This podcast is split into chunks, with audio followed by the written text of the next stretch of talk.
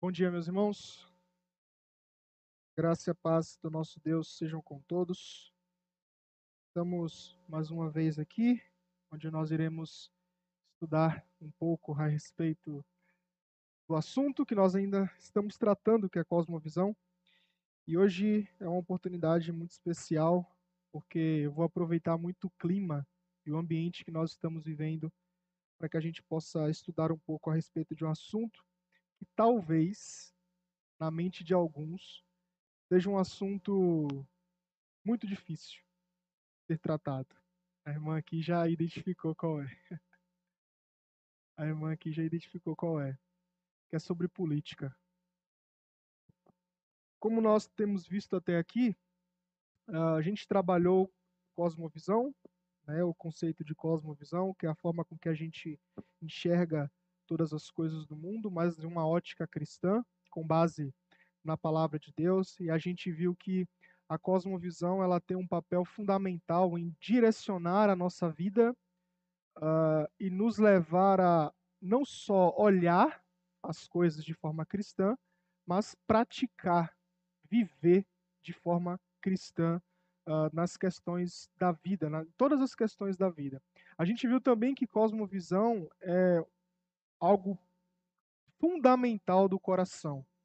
Então, ela não diz apenas uma questão racional, não é apenas você pensar que tem uma cosmovisão ou você dizer que tem uma cosmovisão. A ideia é que você defende uma cosmovisão. E essa defesa, ela parte do seu coração.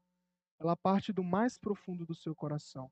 E ela é uma construção de toda uma vida. Lembram quando a gente destacou a, a, eu volto novamente a destacar o exemplo que a irmã Sandra colocou aqui, daquela pessoa que ela tinha uma visão equivocada a respeito do hospital, uh, e como a gente vai ver hoje, visões equivocadas a respeito da política, visões equivocadas a respeito de todas as coisas. A gente pode encontrar as pessoas hoje.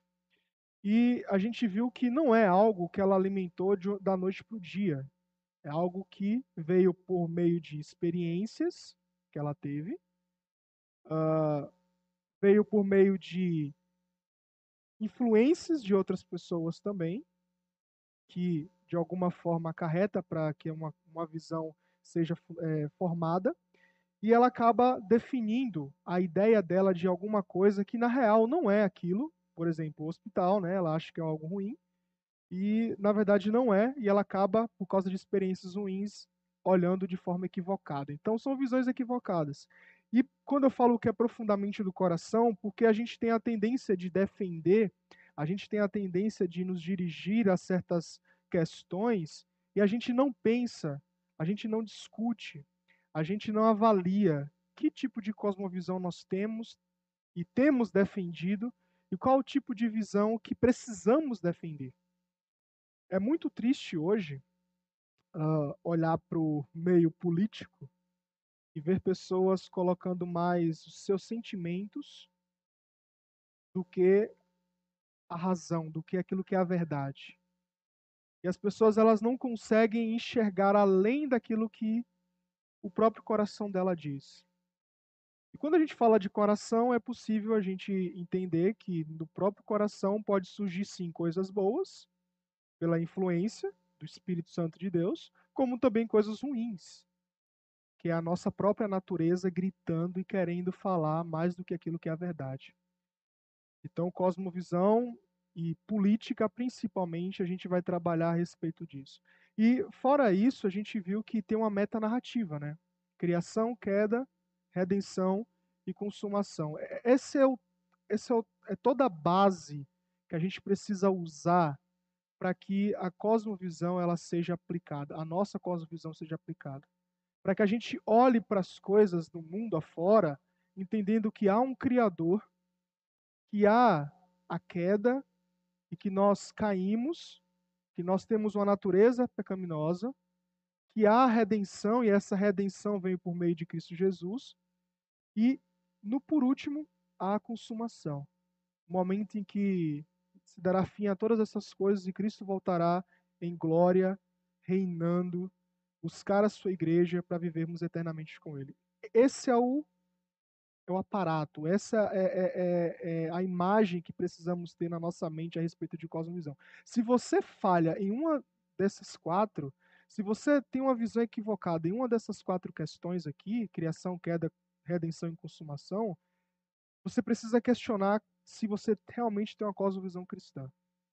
Porque se a sua ótica não entende que há um criador e esse criador é Deus, e além disso, que você você não consegue enxergar quem de fato você é, caído, peca, pecador, miserável, que carece da graça. Se você não entender que por causa dessa queda você necessita de um Salvador, e esse Salvador é Cristo.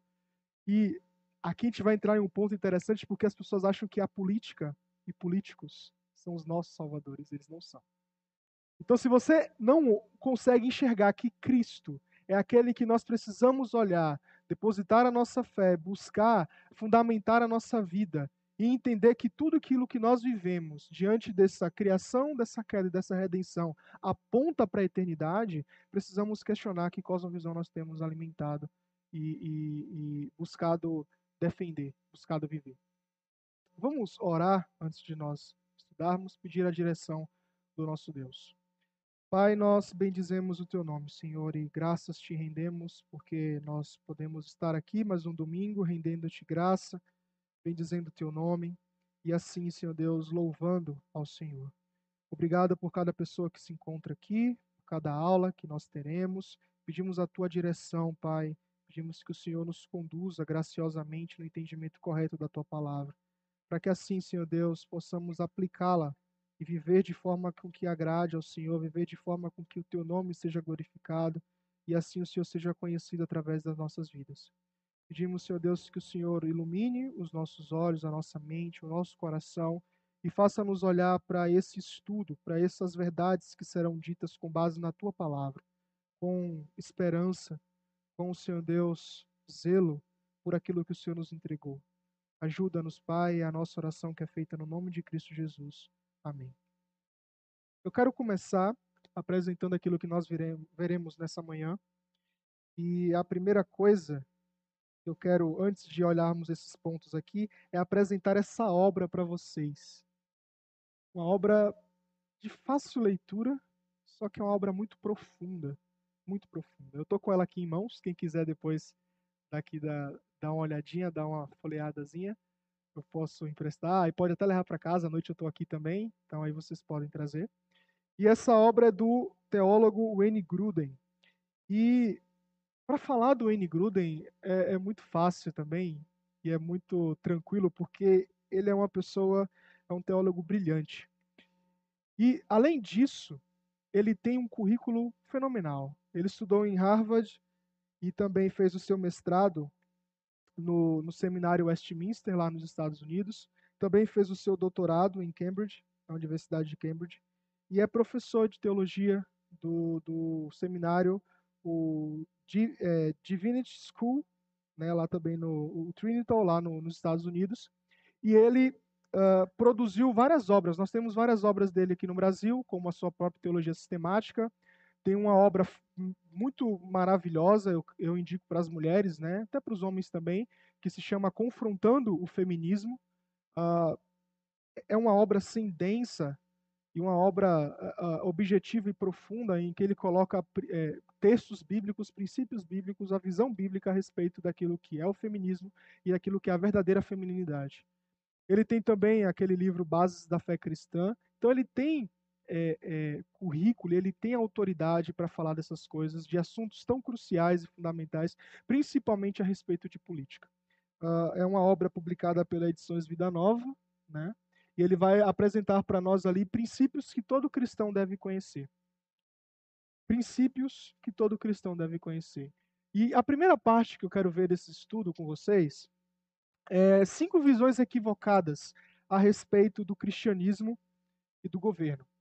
Então veremos cinco visões que ele coloca aqui, que são cinco visões que ele vai contra. Ele acha que são cinco visões equivocadas, cinco visões que nós cristãos não precisamos, não devemos defender. E dentro dessas cinco, cinco visões, ele vai aplicar aquilo que é a verdade, aquilo que ele, uh, de, com base no seu estudo e principalmente com base na palavra de Deus, aquilo que a ideia central da palavra de Deus contra, esses, contra essas cinco visões. E depois eu quero ver com vocês a segunda parte, uma solução melhor que ele coloca nesse livro, que é a influência cristã expressiva sobre o governo. A ideia aqui é a gente olhar para a própria Bíblia e ver exemplos de homens, de pessoas que influenciaram de forma cristã uh, os governos uh, ímpios, os governos ímpios. Isso aqui é muito interessante, porque às vezes a gente tem uma visão muito é, pequena sobre o quão profundo é o nosso testemunho e o nosso papel na sociedade.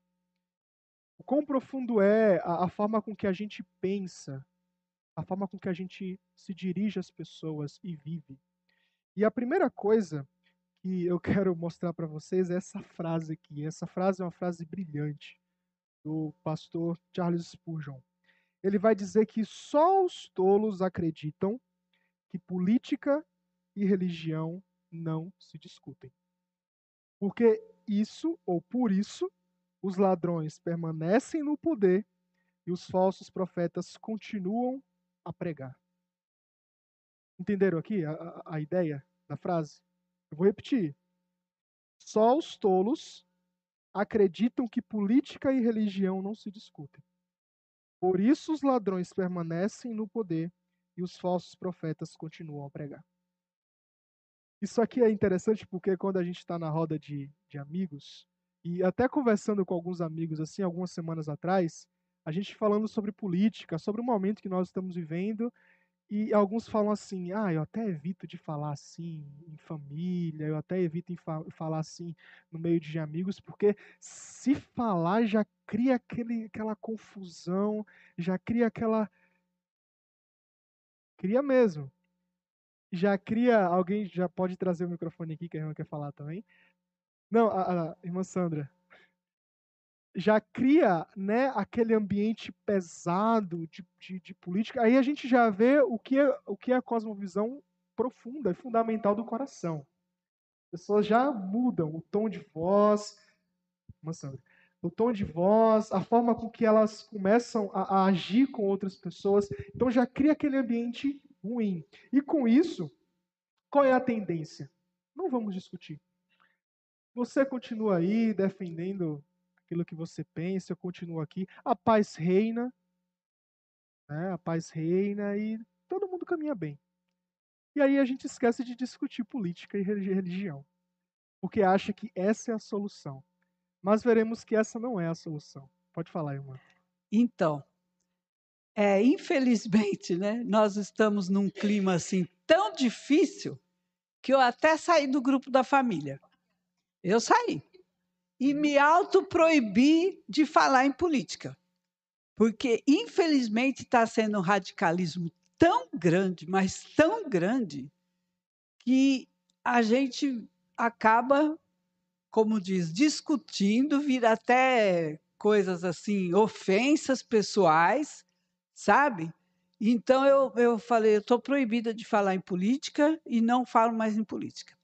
A respeito disso aí que você falou, até tem um livro muito interessante, não sei se você já viu, chamado A Religião do Bolsonarismo, escrito por um pastor batista, Iago Martins. Iago então, eu falei, gente do céu, não dá. O negócio é sair, porque senão a gente fica brigando e e não, os outros não aceitam, a, a, nem é uma ignorância tão grande que aí a discussão vira briga.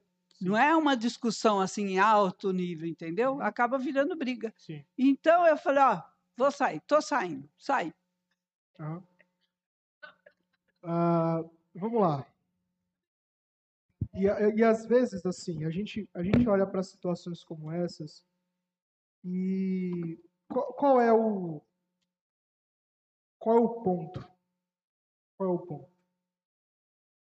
É muito provável, eu não estou afirmando, não estou dando certeza, mas é muito provável que as pessoas elas não estão preocupadas com a verdade.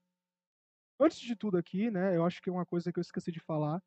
A ideia aqui não é a gente olhar para um lado ou outro, um político ou outro, uma, uma, uma área ideológica, uma visão ideológica ou outra. A ideia não é essa aqui. A ideia é nós irmos diretos. E aí a gente vê o exemplo desse livro aí. A, a ideia não é você passar. Eu, eu não li o livro, mas eu já vi pessoas comentando, então não é uma total certeza da visão minha, preciso ler para afirmar. Mas aí a gente vê uh, qual é o, o, o, o objetivo de você escrever esse livro. É mais você apresentar. Eu creio que essa foi a visão dele, né? É mais você apresentar um perigo que também é recorrente no nosso meio, que é a idolatria políticos, mas eu creio que também é algo muito extremo, muito extremo você é, colocar e demonizar algumas coisas. Nós veremos uma das visões aqui, demonizar algumas coisas, algumas formas de pensamentos de políticos por causa do político em si. Mas vamos lá. Uma das coisas que eu, que eu penso a respeito de dessas discussões, e quando eu falo discussões não é conversa, é, é briga mesmo, meio familiar e por causa de política, é porque as pessoas elas não estão preocupadas com a verdade, em algum sentido. Às vezes elas podem até estar preocupadas com a verdade, só que a forma com que elas se preocupam com a verdade é uma forma muito estranha, é uma forma muito contrária. E outra coisa que a gente precisa entender também é que a gente está lidando não só com pessoas que são cristãs, como pessoas também que não são cristãs. E é possível a gente ver pessoas que são cristãs e que defendem alguma pauta é, totalmente diferente daquilo que a Bíblia falou, por uma ignorância.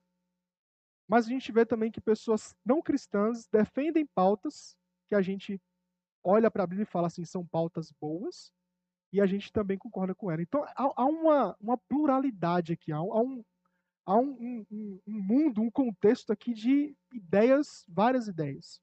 Mas vocês lembram do último vídeo que a gente passou aqui? Vocês lembram daquele evangelismo lá?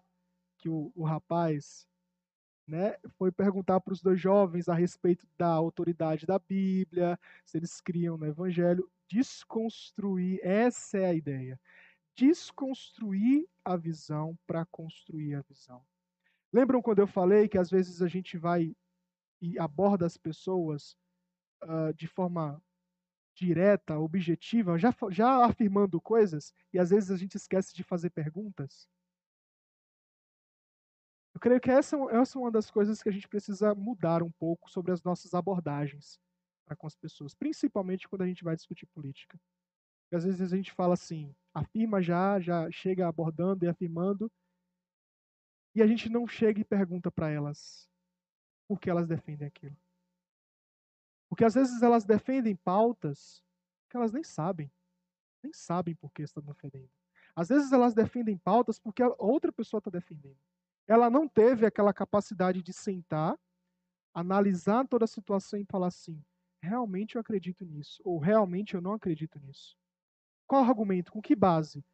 Ah, então, ela vai construindo as ideias dela. E às vezes você chega e ela também chega afirmando, você chega afirmando e cria aquele contexto de briga. Mas o Charles Spurgeon vai dizer: os tolos acham que não podem discutir. E é por isso que os ladrões permanecem no poder. Se a gente não olhar, por exemplo, para um político em si, e Deus nos chamou para fazer isso, a gente vai ver mais à frente, mas se a gente não olhar para um político em si, por exemplo, olhar para as ideias dele e falar assim, isso está errado, e confrontar no sentido pacífico, no sentido manso e amoroso, né? Como Deus nos ensina a fazer em tudo, se a gente não olhar para a atitude, é para a conduta dele falar assim, isso aqui está errado, eu não vou de acordo com isso, a gente vai deixar com que ele viva dessa forma. Se a gente não discutisse, se a gente não analisasse pessoas, políticos, principalmente homens que foram escolhidos pra, por nós mesmos, às vezes, para governar o nosso país e falar assim, mas peraí, eu votei nele ou eu não votei e aí outros votaram, ele está lá e como é que eu não vou analisar e como é que eu não vou olhar e discutir política? E como é que eu não vou discutir política com essas pessoas? Como é que eu não vou olhar e falar assim, isso aqui está errado, isso aqui está certo, vou deixar como está? Entendem? Pode falar, irmão.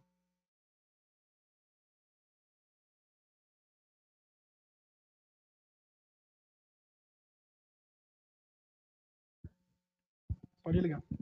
Alô? Ah. Então, assim, você até comentou, né? Como a gente tem que abordar de uma forma mansa e amorosa, como Jesus ensinou, né? É, mas mesmo em alguns casos, a gente vai de uma forma mansa, querendo falar, mas não tem condições, Sim, entendeu? sim. É, é, assim, o pessoal fala, ah, às vezes é por falta de opção, mas não tem ninguém bom, então tem que ser um ou outro. Até tentar ir por esse, tipo, eliminar o menos pior, Uhum. alguma coisa nesse sentido, né? Sim. Mas a gente tenta falar mesmo, assim, eu tô falando por mim, de falar de uma forma mansa e amorosa, como Cristo ensinou, né? Da gente, mas mesmo assim não dá. Então, Uhum. eu creio que também nesse, nesse ponto de da pessoa não, não, não aceitar, escutar, eu também prefiro me Aham. calar, ficar Aham. quietinho. Não entrar. É porque não tem como conversar. Sim. Mas não tem. Para você ter uma ideia. Ai, eu não posso falar da sessão, mas no grupo. Ela colocou, ela escreveu assim, ó. Eu ignoro, acho que é com N que ela colocou. Eu, é, eu ignoro alguém falar mal do meu. É, é. Ele pode ser ladrão. Ela escreveu isso. Ele pode ser mentiroso. É, eu ignoro alguém falar mal do. Ele pode ser ladrão, pode ser mentiroso, não sei o quê, mas falou um monte de coisa. E falou brava, ela mandou áudio, mas eu voto nele. E, e- e mandou áudio, não foi só no do, do, do um pli, pli, pli, pli, foi áudio. E então, assim, mesmo a gente falando, mas calma, Zefinha, não é assim, Sim. não, não tá. Então, assim, é o que eu estou falando, eu não tô, eu sei que você Uhum. está explicando e a gente vai procurar ver tudo à, à luz da palavra de Deus, né? Sim. Mas mesmo a gente tentando falar de uma forma amorosa, eu acho que é, eu não sei, no meu caso, é aí que eu, que eu, que eu, que eu paro. Né? Você fala assim, você tem que discutir. Não tem condições. Sim. Você não consegue, a pessoa não, não para para escutar você. Né? Então, se você vai de uma forma mansa, vai de uma forma. E outra coisa que eu queria comentar de um estudo que a gente viu da, do, acho que foi do Fernando Voigt, né? Da, da igreja lá de Mozambinho, ele comentando também sobre, assim, a gente ora, a gente faz a nossa parte, sempre procura não fazer nada sem, sem avaliar tudo certinho, e mesmo assim pode ocorrer duas coisas, porque quem está no comando e quem está no controle de todas as coisas é o Senhor. Às vezes ele permite, até por forma de uma forma de corrigir ou de dar alguma lição para a gente, né? Então não é, é, nós vamos fazer sempre tudo, mas nunca esquecer que quem está no controle é o Senhor. E se de repente acontecer alguma coisa, é por amor que Ele tem a nós que às vezes está nos corrigindo de alguma forma. Sim. Mas assim, são essas duas coisas. Mas mais que eu queria falar é isso, que às vezes não adianta a gente ir de uma forma assim, mansa, porque a pessoa não para para Aham. para escutar. Aí, nesse caso, que eu prefiro, não sei se eu estou fazendo certo, mas eu não tenho como. Pelo menos até agora, não tem. Obrigada. É, é... Sim. Não, eu, eu entendo também esse, esse caso, esse outro lado, porque você não vai obrigar a pessoa a ouvir você. Quando eu falo assim, abordagem mansa e tudo, é, é um princípio que a gente precisa ter. Isso não quer dizer que a pessoa vai ouvir ou não. Entende? Mas é um princípio que a gente precisa ter. Ah, e sim, vai ter momentos em que a pessoa não vai escutar. Porém, vai haver outros momentos que pessoas sensatas vão parar para te escutar. E é aí que você precisa aproveitar essas oportunidades. Pode falar, irmão. Até dando um- um segmento no que ela falou, né? Primeiro eu vou fazer um, é, uma coisa que eu escutei na internet esses dias Uhum. sobre o tema da aula, né? Teve um candidato que disse aí que é o seguinte: igreja não deve falar em política, né? Pastor ficar falando em política. Se eles querem falar em política, eles que entram num partido político e vão fazer política. Dentro da igreja não deve se falar em política. Foi o candidato disse, né? Então você vê qual é o caminho que as coisas estão indo, né?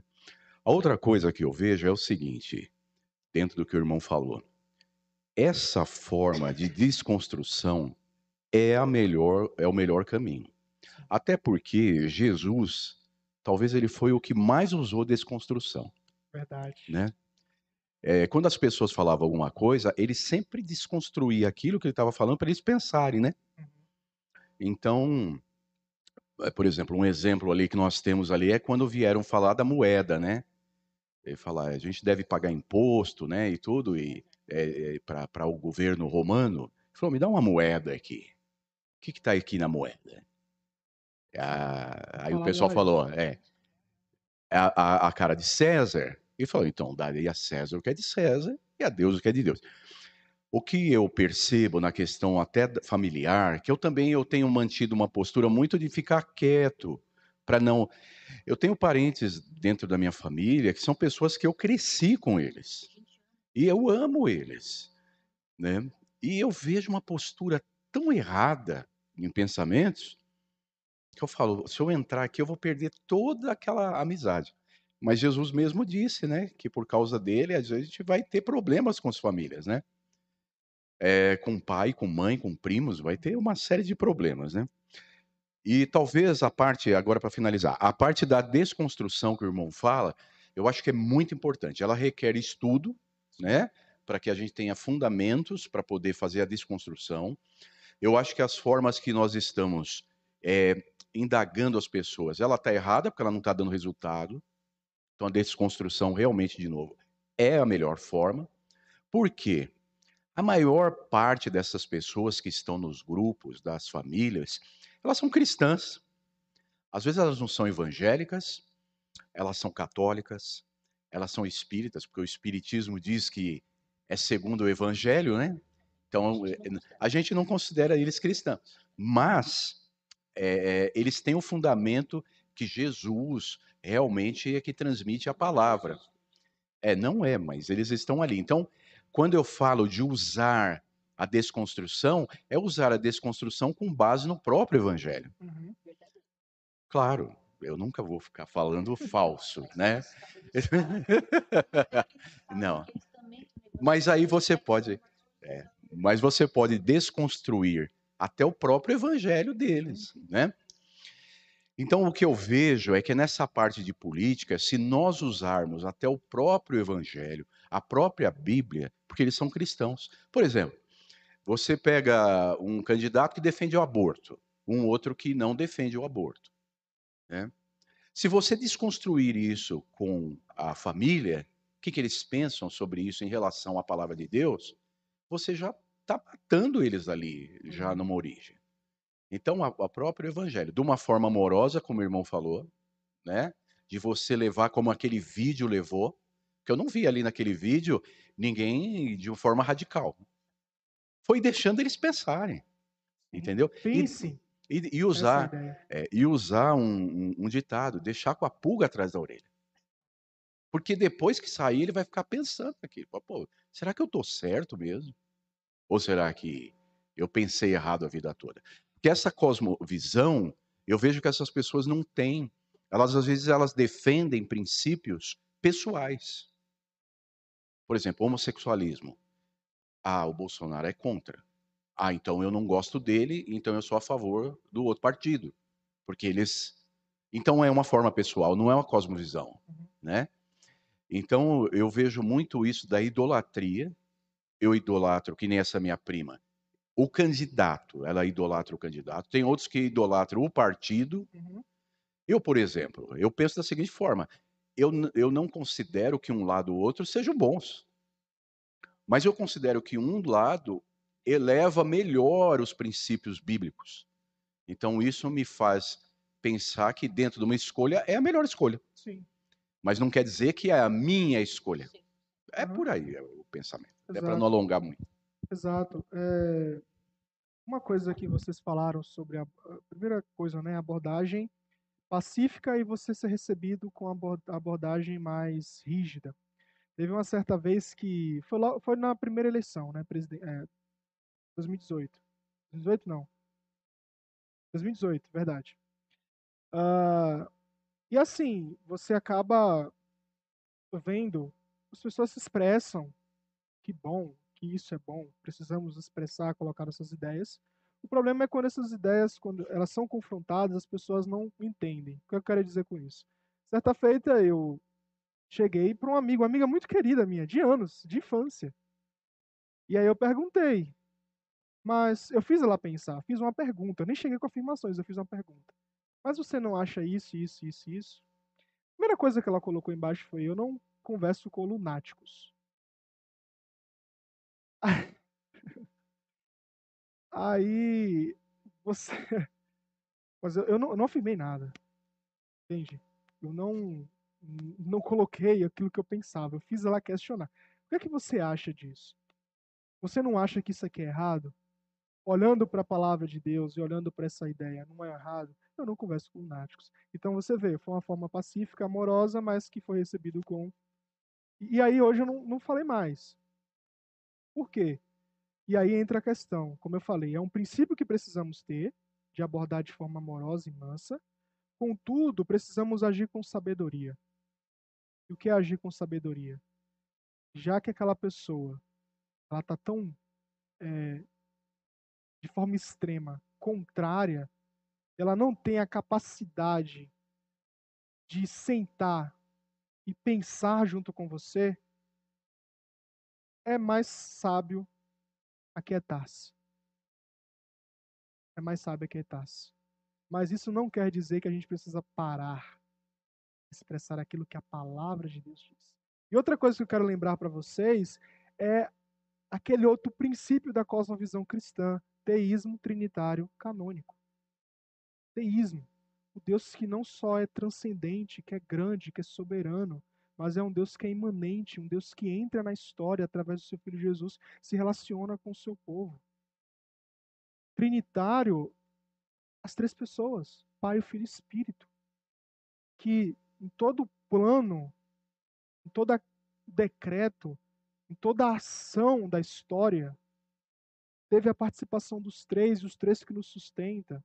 Canônico, que é a palavra. Isso aqui é interessante. Quando a gente vê ideias que estão tá fora da palavra, gente, é, é claro.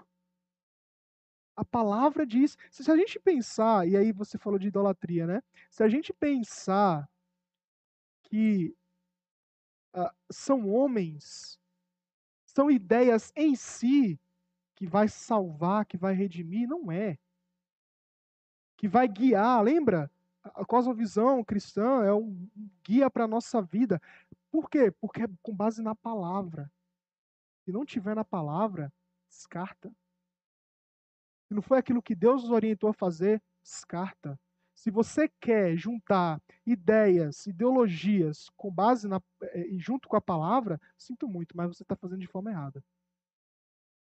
Mas quando há princípios em que a palavra já expressa, precisamos defender. Precisamos buscar viver dessa forma. Simples assim. É viver submisso a Deus. A gente vai ver mais uma coisa, a gente está muito nesse ponto aqui, mas quero adiantar um pouquinho com vocês. Mas ele vai dizer, né?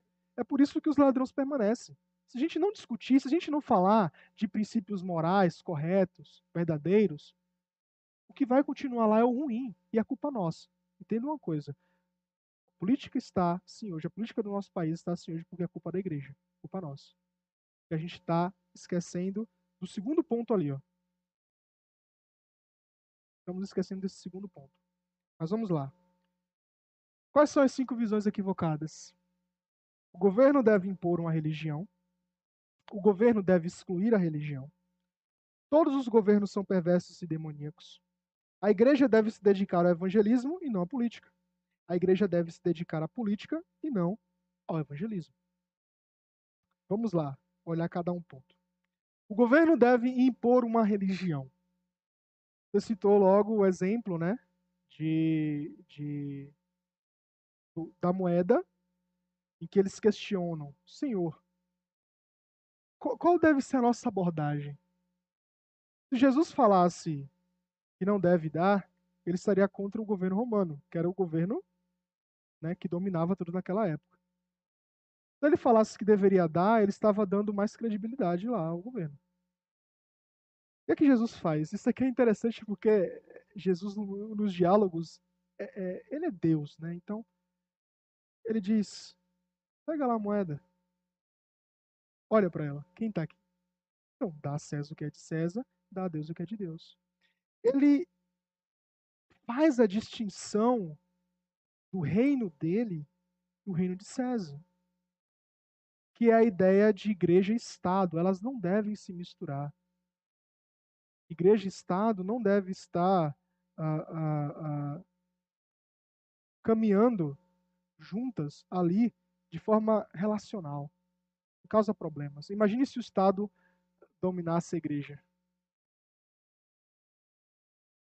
Teve muito isso no passado. Teve consequências. Mas se a gente pensar em quais consequências, a gente pensa no segundo ponto aqui. Não, não só a questão do Estado, que ele deve impor uma religião para a pessoa, a gente vai ver uma, das consequências disso, mas também o contrário. A gente achar que o evangelho deve ser imposto. A gente deve obrigar as pessoas a crer em Jesus. Então Jesus ele não tentou obrigar as pessoas a crer nele. Por quê? Porque é Deus que transforma, não é o homem. Você não pode chegar para a pessoa e falar assim: você tem que crer. Eu obrigo você a crer. Tem até um amigo, né, lá da, Bahia, ele é policial militar.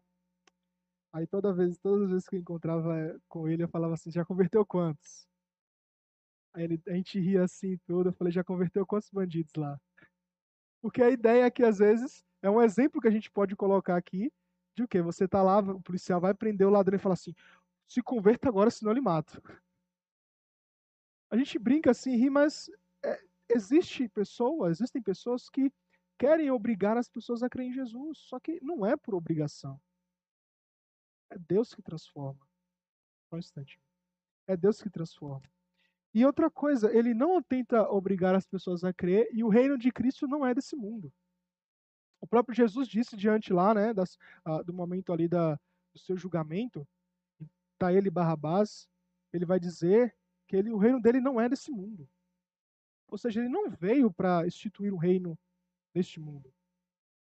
Pode falar. É, você até me fez lembrar uma piadinha, né? Uhum. O sujeito estava pregando o evangelho lá para o indivíduo e ele não aceitou, né? Aí ele, ele afogava a pessoa, quando a pessoa estava para morrer, tirava. E aí, agora aceita? Não, não aceito. Afogava de novo.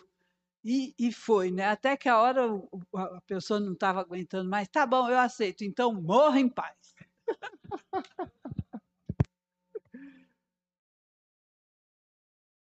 É, então. ah, então é obrigação. Agora, vamos pensar um pouco. Se o governo tivesse que impor uma religião para uma nação, vamos, vamos pensar aqui no nosso país. Imagine se os, os governantes eles é, tivessem a atitude de impor uma religião para nós. Como isso seria? Então vamos pensar um pouco.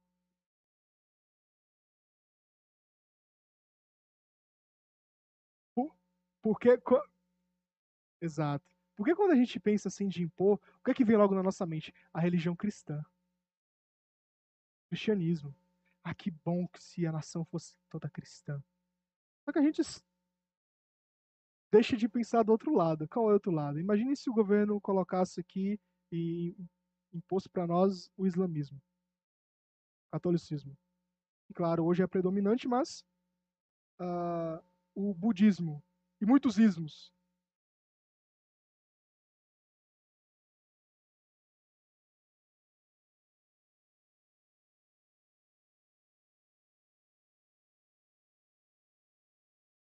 Uhum mulheres, é lá o Estado manda, né? E as mulheres têm que usar aquele véu. E a menina de 22 anos foi morta porque disseram que ela não estava usando véu adequadamente. Uhum. Então, veja a situação, né? É uma calamidade mesmo. Sim. Perceberam aí qual, qual a consequência? Imagina se falasse assim: você vai ter que crer e a sua religião é o islamismo, você vai ter que seguir esse padrão e você não pode reclamar. É o governo que está impondo isso para você.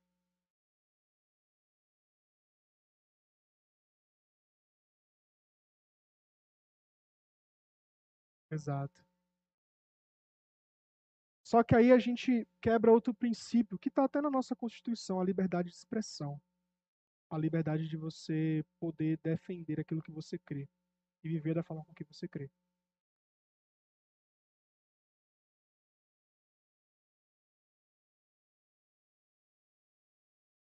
Então, estão colocando leis que superam a Constituição. Por isso que a nossa esperança não está nesse mundo. Por isso que Jesus falou: Meu reino não é deste mundo. Uma das coisas que a gente estuda na teologia bíblica, que são os mandatos criacionais, os mandatos que Deus transmitiu ali para Adão, Gênesis, são os três: o mandato espiritual, o mandato social e o mandato cultural. O mandato espiritual é a nossa relação de culto, de adoração e devoção a Deus.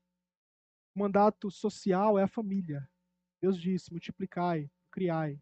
E o mandato cultural é em si é o nosso envolvimento com a cultura, cultivar a terra, guardar e cuidar da terra. Só que quando a gente aprende desses mandatos, não quer dizer, e por meio de Cristo, não quer dizer que se a gente ter uma influência cristã, as coisas vão ser utópicas. O que, é, o que, é, o que são coisas utópicas? É um lugar ideal para a gente viver, perfeito. O mundo nunca será perfeito. Nunca será. E esse é um princípio que precisamos ter na nossa mente. Então, o governo deve impor uma religião é uma ideia, uma visão equivocada, porque isso traz consequências não só para nós em si mesmo, mas para outras religiões também. As pessoas não têm liberdade. Tem um livro muito interessante, eu postei até esses dias nas redes sociais, do George Orwell, 1984. Gente, que livro angustiante. Que livro angustiante. Você lê a, a, aquele livro, você fica Parece que você está lá vivendo naquele regime ditatorial. Tem, tem uma cena interessante que é assim, né? É o grande irmão. Sabe aquela sigla lá do, do BBB lá? Sabe? O grande irmão, Big Brother. Era a ideia da, da, daquela, daquele tempo. Então tem uma, tem uma cena lá interessante que, assim, todo o país, em todas as regiões, tinha um quadro com a foto lá do ditador que era chamado Grande Irmão. E a ideia é o quê? O Grande Irmão está te olhando, o Grande Irmão está te observando. E é interessante que a liberdade é tão é, restringida e privada das pessoas que elas não conseguem mais viver de forma livre. Elas não conseguem se relacionar, elas não conseguem uh, uh, ter as suas propriedades, elas não conseguem uh, viver de forma livre, fazendo aquilo que ela quiser, claro, não é sem restrições, mas vivendo livre. E tem esse quadro assim, tudo que é lugar, e tem uma, uma imagem, eu vou postar essa imagem depois que o, que o estudo acabar aqui, eu vou postar no grupo para vocês verem. Tem um quadro assim na parede e tem uma cadeira no canto assim, bem do lado do quadro. Né? O quadro está aqui, tem uma cadeira aqui. Então, a, o que está no quadro não consegue ver a pessoa que está aqui na cadeira. E está ali o autor escrevendo o seu livro, escrevendo o seu diário dia a dia, quando chega do trabalho. Ou seja, ele não pode ter a liberdade de estar na sua casa livremente. Ele precisa estar escondido do lado do quadro para que o grande irmão não veja.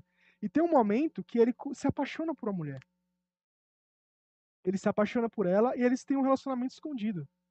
Só que eles são pegos depois. E são maltratados. Entende qual é o peso de um governo impor algo impor algo para a gente. E além disso, a gente impor algo para as pessoas. Qual é o, o, o, ponto? Se o governo impor algo ao, ao país, se nós tentarmos impor algo, o evangelho às pessoas, quem se torna Deus somos nós. O Estado se torna Deus. Nós nos tornamos Deus, porque a gente acha que é por causa da nossa imposição que as pessoas vão se converter. Não é o Espírito Santo de Deus se convence do pecado, da justiça e do juízo. Então, a primeira visão equivocada que não deve ser essa. Segundo, o governo deve excluir a religião. Então, ah, desconsidera a vontade do povo. Não vai haver mais religião. Esse é o ponto. Só que a gente esquece que além de restringir, que é o ponto B aí, indevidamente a liberdade religiosa e liberdade de expressão, afasta o governo dos ensinamentos de Deus a respeito do bem e do mal. Imagine se a religião não ela fosse excluída do meio político. Não existiam políticos cristãos lá. A gente não teria a capacidade de ir lá, colocar ideias, uma visão cristã, influenciando, como a gente vai ver na segunda parte. Só que é interessante que todo governo ele tem um ponto de religiosidade. Todo mundo é religioso. Todo mundo é religioso. Todos são religiosos. O ateu chega para você e fala assim: Eu não creio em Deus. Essa é a crença dele, é a religião dele. Entende? Não há neutralidade. Deus nos criou assim, seres religiosos. O próprio Jesus vai dizer, eu gosto muito desse texto, sobre as riquezas lá. Ele diz: Você não pode adorar uma coisa e outra. As riquezas e Deus. Se você adora um, você rejeita o outro. Se você aborrece um, você, se você aceita um, você aborrece o outro. Ou seja, não tem como você ficar no meio das coisas. Não tem como você falar assim, ah, ah, ah eu não vou adorar nem Deus, não vou adorar nem dinheiro ou a política. Não tem como isso acontecer. Porque se você não adora, ah, eu não vou adorar Deus, eu não vou adorar riquezas, políticas ou qualquer outra coisa. O que é que você adora? Você mesmo. Somos seres religiosos. Então, essa ideia de excluir a religião impede principalmente da gente influenciar de forma cristã. De mostrar para as pessoas que há, padrões corretos, verdadeiros, belos, que precisam ser colocados na sociedade. Não de forma imposta, mas fazer com que as pessoas pensem e vejam que dá resultado e traz benefício para a sociedade. Então, o governo deve excluir a religião é outra visão equivocada. Esse aqui é muito interessante. Todos os governos são perversos e demoníacos. Todos os governos são perversos e demoníacos. Realmente existem alguns lá que são assim, sabe? Será que eu posso dizer?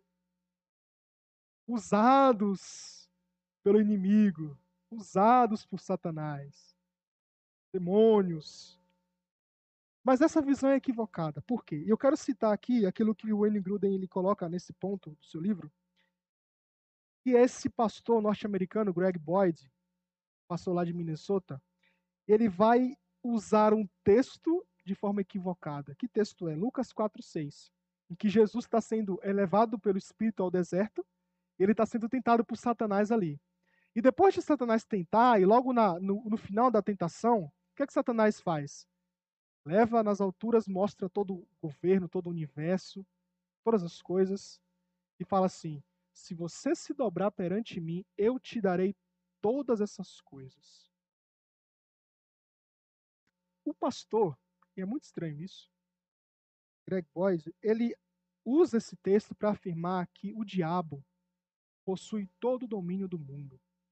Não da igreja, mas do mundo.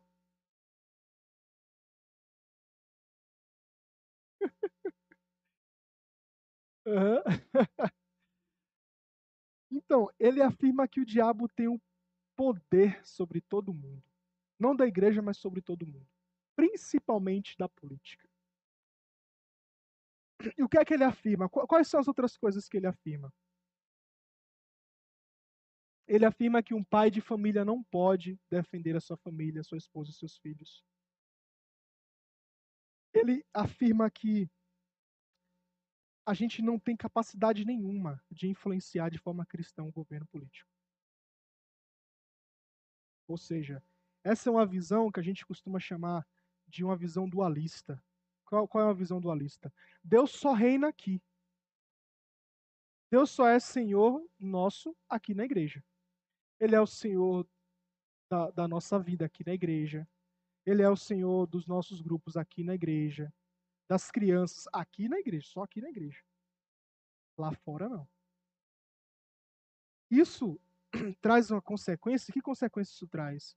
Mostra que o senhorio de Deus é particular. e é limitado. Só aqui da igreja, só nas quatro paredes. Então, se ele só domina aqui, ele não tem nenhum poder de dominar lá. E além disso, equipara o poder de Deus ao poder do diabo. Então, pare, parece que aquela ideia, né? Já, já, viram aqueles filmes de batalha? Dois reinos ali lutando, uh, ou do, dois soldados lutando. Então, tá tete a tete ali, Deus e Satanás lutando. Essa é uma visão antibíblica.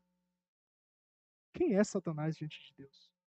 Lutero dizia que Satanás era um cachorrinho na coleira.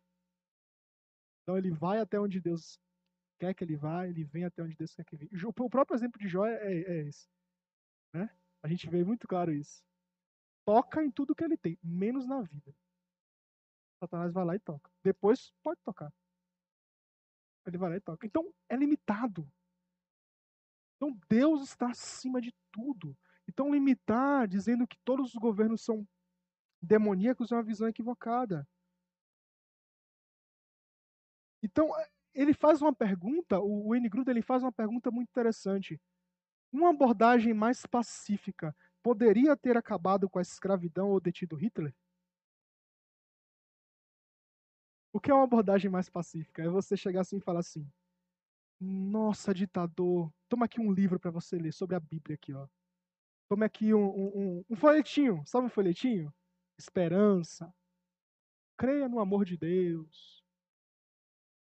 Será que, será que teria impedido, detido esse ditador que levou tantos judeus à morte?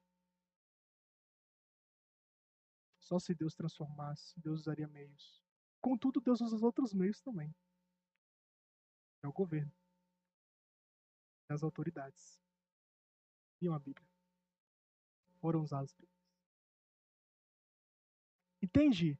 Deus também institui autoridades, governos, para combater o mal para impedir com que o mal avance. Nós temos ali né, um policial aposentado, temos também o, o, o Ailton, não sei se ele está aqui.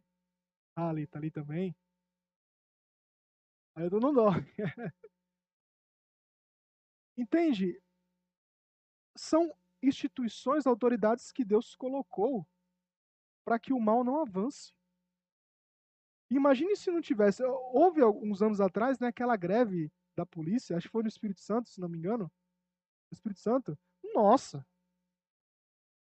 O que foi de arrastão, de gente sendo assaltada e tudo. Mas quando voltaram, diminuiu. Por quê? São autoridades que Deus colocou. O próprio Deus chamou esses homens pra, e mulheres para estarem ali à frente, impedindo com que o mal avance. Então, nem todos os governos, principalmente o político, não é diabólico. Não é diabólico. Então, uma abordagem pacífica não teria impedido com que Hitler parasse. Precisou de autoridades, precisou da força para que aqueles outros judeus não morressem, aquela outra população não morresse.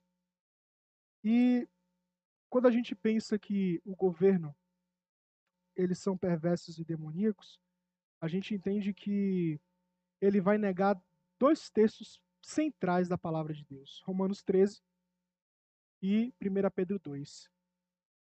Nós veremos mais à frente esses dois textos, mas são dois textos assim que fundament, são fundamentais e que Deus nos Deus manda que cada um de nós nos sujeite às autoridades. Claro, a gente vai analisar que forma devemos nos sujeitar, porque se forem contra a palavra de Deus, a gente não deve se sujeitar a essas autoridades. Mas Deus é uma ordem de Deus. É, uma, é, é um princípio que Deus coloca para nós.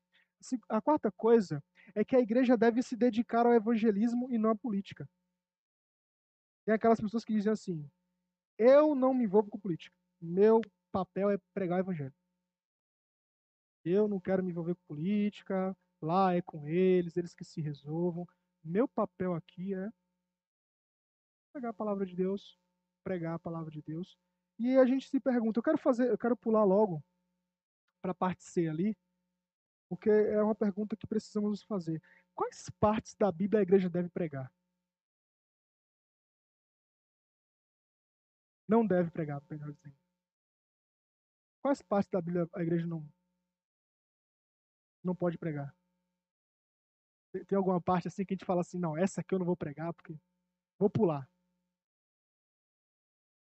Não pode pular. principalmente Romanos 13 e 1 Pedro 2. E entender que ali, ali o, o texto diz que a autoridade foi constituída por Deus. Esse é o ponto. Ah.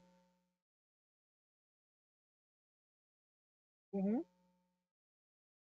Talvez a gente pense que é mais uma questão cultural do país. Tem países que têm certas culturas e a gente precisa olhar também para esse lado.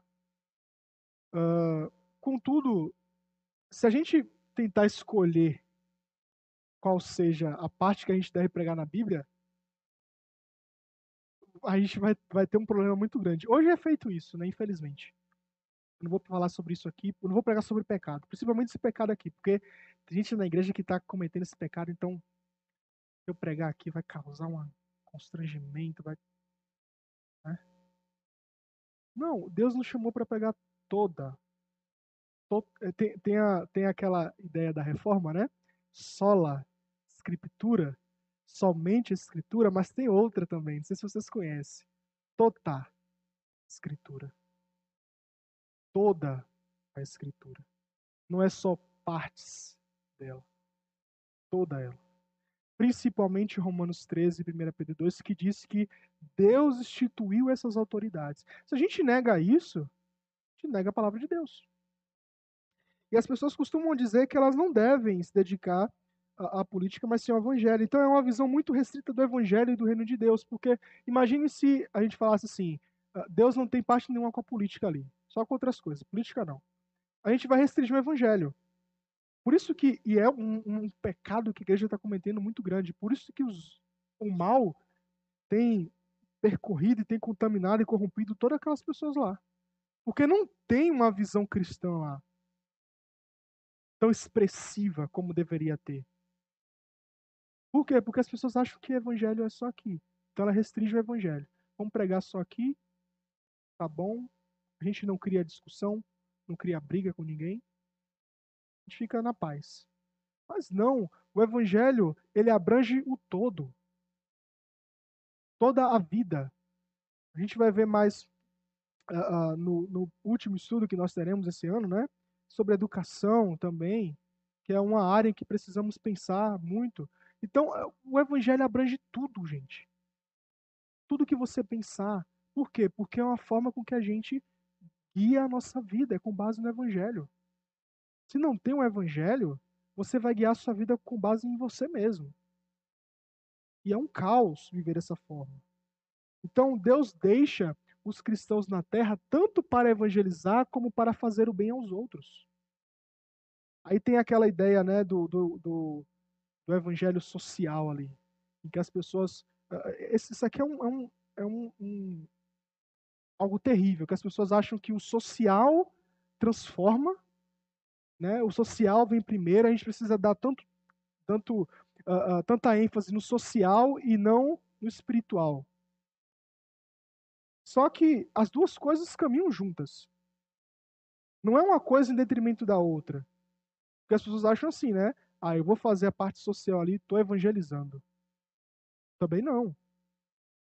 Ah, vou evangelizar e vou deixar a parte social de lado. Também não. São duas coisas que caminham juntas. Então,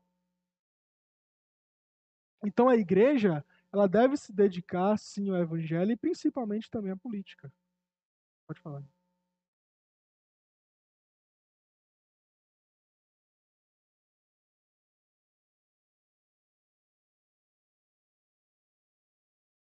Agora.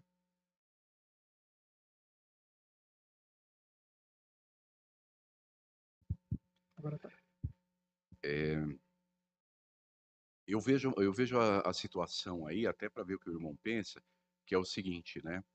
Jesus, quando esteve aqui, ele não foi lá eh, discutir com, com os Pilatos, ele não foi discutir política, uhum. né, com eles com as autoridades lá. Né? Ele se sujeitou às autoridades, a gente percebe isso né, de acordo com a palavra. Uhum. Então ele não foi lá para é, é, confrontar na, na parte política mesmo, ali direta e literal, uhum. com essas autoridades romanas. E se você for pensar bem, nem com as au- autoridades judaicas, né? Ele não foi assim de uma forma para ficar discutindo com eles lá. O que dá muita impressão é que a transformação realmente vem pelo evangelho, de pregar a palavra. E talvez é onde a igreja está falhando muito. Porque o fato da gente estar pregando menos a palavra pa- para o povo de uma forma correta faz com que o povo eh, tenha visões diferentes do que que é a verdade bíblica. Uhum. Então, essa falha da igreja é que é grande. Então, a questão da gente eh, não eh, discutir política não quer dizer necessariamente que a gente vai ficar discutindo em relação ao governo, em relação às políticas do governo, mas sim a falta da gente evangelizar. Eu acho que se a gente conseguir evangelizar, ficaria muito mais fácil da gente ter mudanças, né? Sim. Porque, eh, seguindo a, a, a visão de Cristo, né? Dentro do jeito dele. Porque se você for pensar, Cristo era de uma cidade pequena, ele era, eh, o ministério dele foi pequeno, eh, ele veio de uma cidade que ninguém considerava uma cidade de coisas boas, mas a pregação do evangelho dele, eh, tanto que é tão forte, chegou aos dias de hoje, né?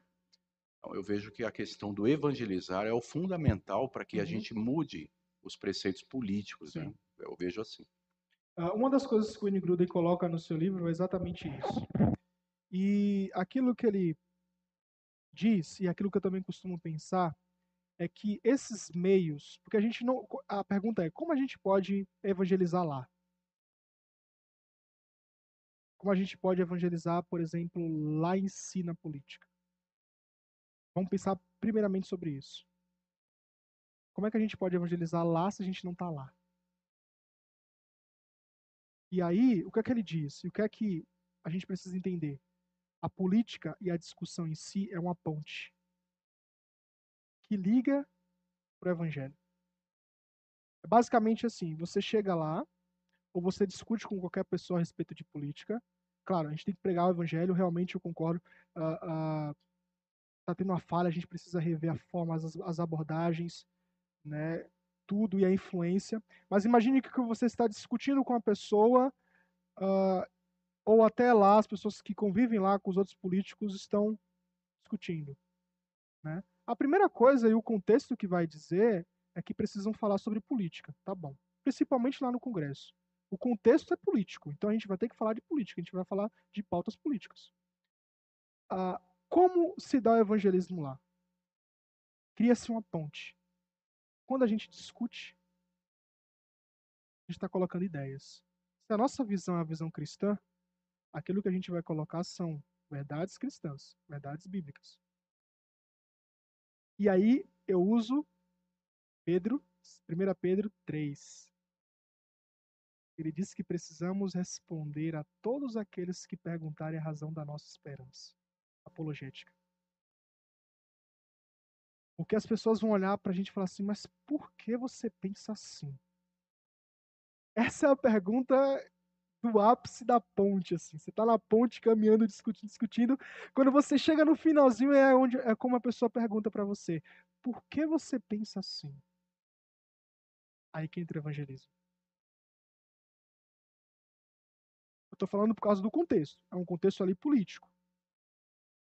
É um contexto em que a discussão principal ali são pautas políticas. Mas se a gente for pegar o outro contexto, por exemplo, a gente não vai discutir de política, aquilo que precisamos abordar para as pessoas que não conhecem a Deus é o evangelho já diretamente. E aí a gente já liga pontes. Uma das coisas que a gente precisa é, sempre pensar é, é, sobre essa ponte.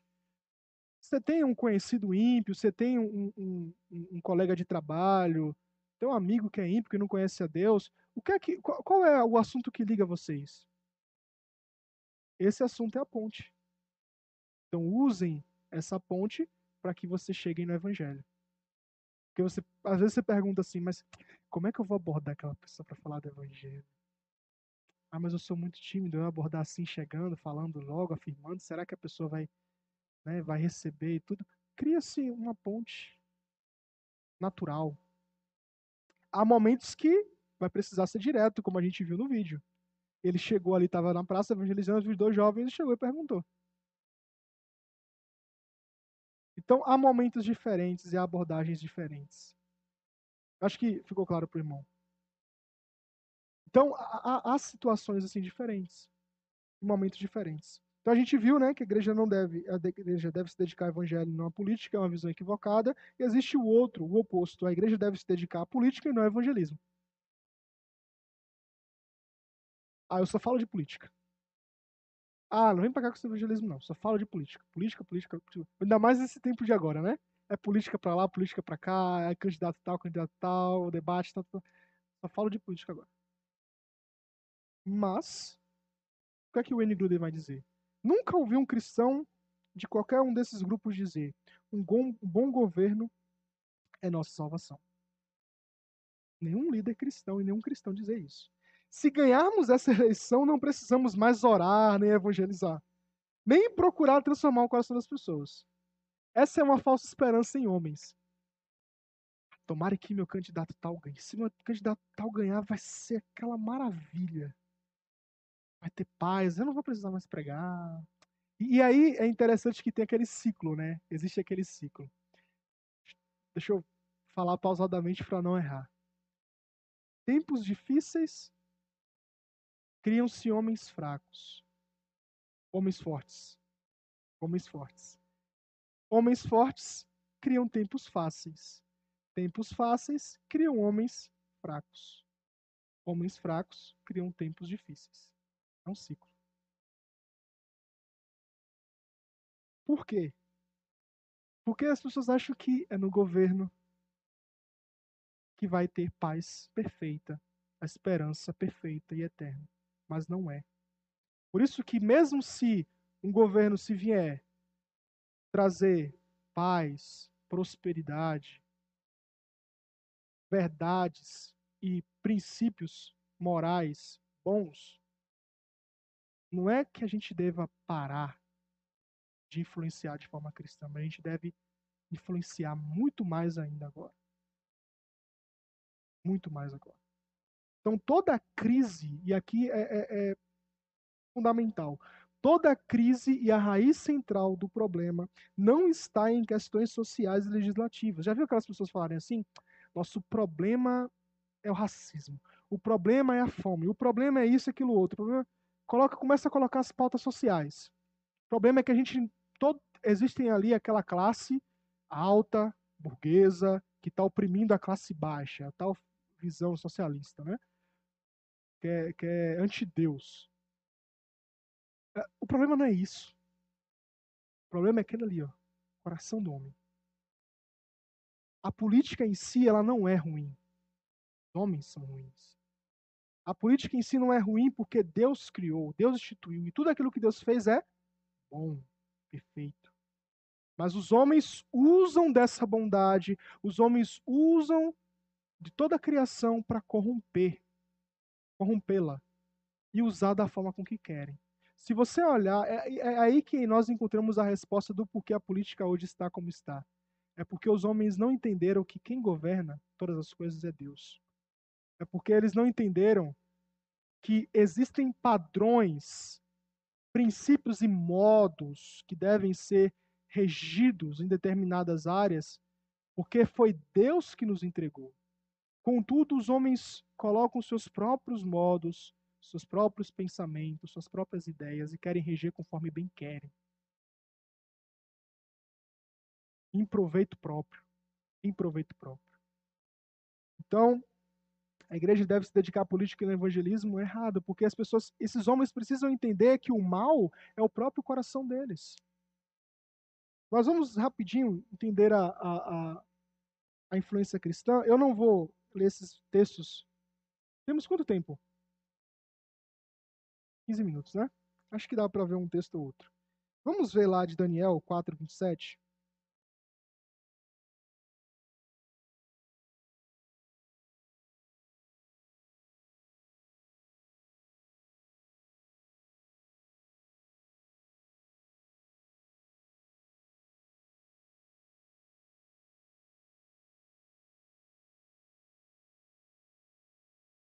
Daniel 4, 27. Pode ler, só um instante, pegar o microfone.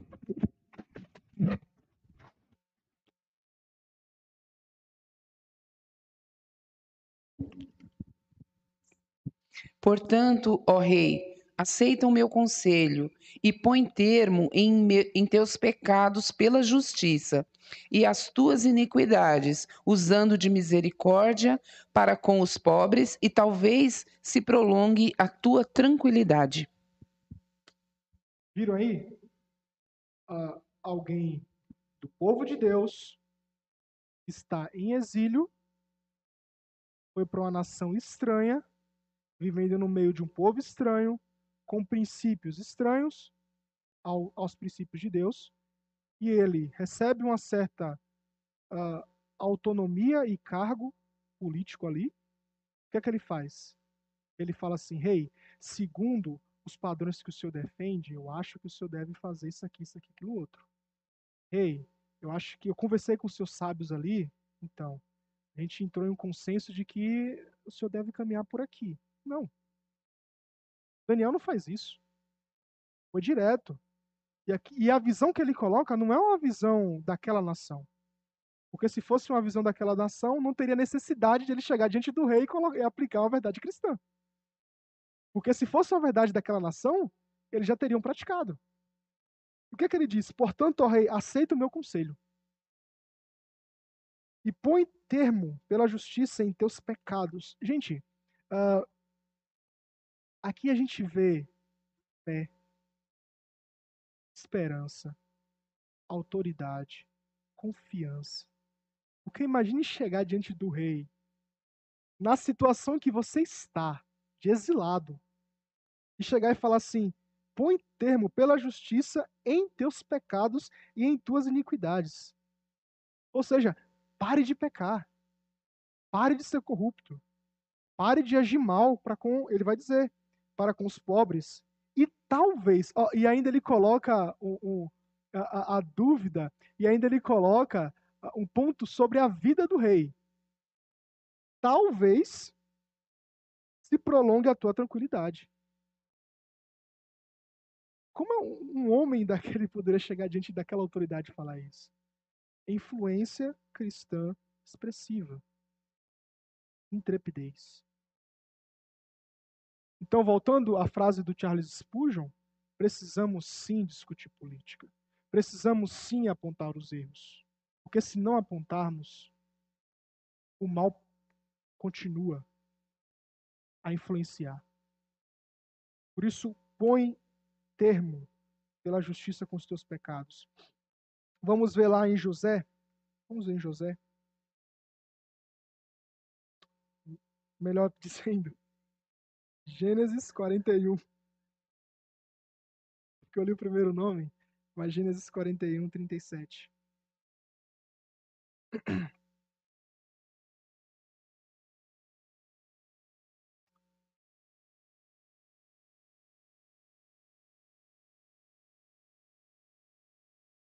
A gente sabe basicamente da, da história, né? O rei ali teve um sonho e ele uh, interpreta o sonho do rei e diz que vai ter sete anos de fome e sete, sete anos de fartura e sete anos de fome. E ele dá um conselho ao rei. Vamos ler lá o 47, peço que alguém leia o 47 e o 45. 37 e 45. Faraó e a todos os seus oficiais. Disse Faraó aos seus oficiais: Acharíamos porventura homem como este, em que há o Espírito de Deus? Depois disse Faraó a José: Visto que Deus te fez saber tudo isto, ninguém há tão ajuizado e sábio como tu. Administrarás a minha casa e a tua palavra obedecerá todo o meu povo. Somente no trono e eu serei maior do que tu. Disse mais Faraó a José: Vês que te faço autoridade sobre toda a terra do Egito. Então tirou Faraó seu anel de sinete da mão e o pôs na mão de José, fê-lo vestir roupas de linho fino e lhe pôs ao pescoço um colar de ouro, e fê-lo subir ao seu segundo carro, e clamavam diante dele: Inclinai-vos. Desse modo, o constituiu sobre a, toda a terra do Egito. Disse ainda Faraó a José: Eu sou Faraó. Contudo, sem a tua ordem, ninguém levantará a mão ou o pé em toda a terra do Egito. E a, Jo- a José chamou faraó de Zephanatepaneia e lhe deu por mulher a Azenate, filha de Potífera, sacerdote de On. E percorreu José toda a terra do Egito. A gente não vê aqui nenhuma tentativa de Deus reprimir ou tentar impor sua ira por causa da autoridade de José. Muito pelo contrário. Deus usa ele, usa a sua posição para beneficiar aquela nação.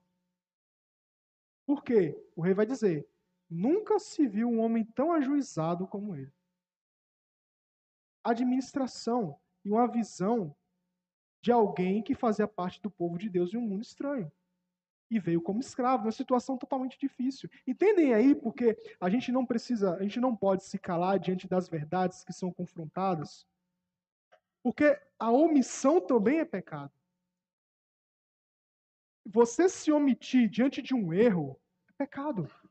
Vamos ver lá em Romanos. Só vamos ver esse texto para nós finalizarmos. Romanos 13.